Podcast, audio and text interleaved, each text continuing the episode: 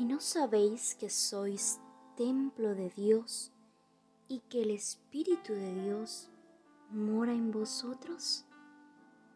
Esto dice Primera de Corintios capítulo 3, versículo 16.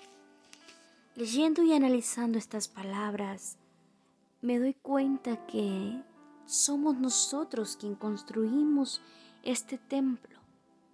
Y muchas veces nuestro templo está tan descuidado. Nuestro templo está deteriorado. O en otras ocasiones hacemos lo que hacen los niños cuando empiezan a jugar con aquellas piececitas de Legos, que es una caja que trae instrucciones, cómo se debe de armar el castillito o la casita. Pero como están tan pequeños, lo arman a su manera y hacen lo que quieren. Todo lo contrario a lo que dicen las instrucciones. Por lo consiguiente, sus figuras no se parecen, sus figuras son diferentes, sobran piezas, piezas no quedan.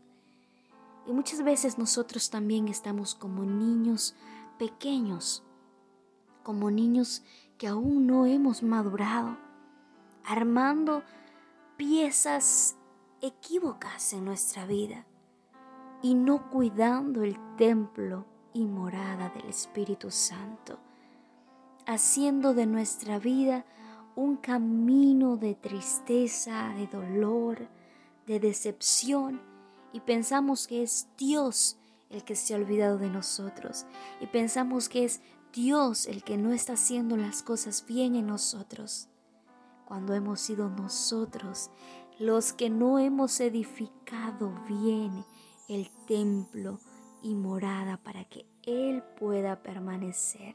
La palabra dice, no contristéis al Espíritu Santo. Muchas veces sentimos ausencia no porque Él se aleje, sino porque está contrito, porque lo hemos contristado con nuestras actitudes, porque hemos querido armar las piezas a nuestra manera.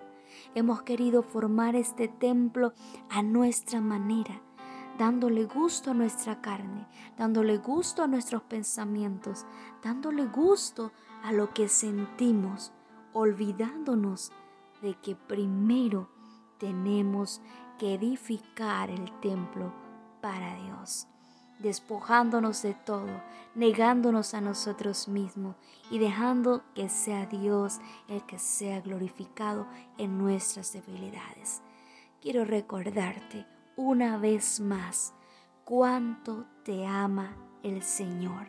No olvides, por favor, que el amor de Dios hacia tu vida es en gran manera sin límites. Te hablo tu hermana y amiga en Cristo Jesús, Kense Alexandra. Bendiciones mil para ti.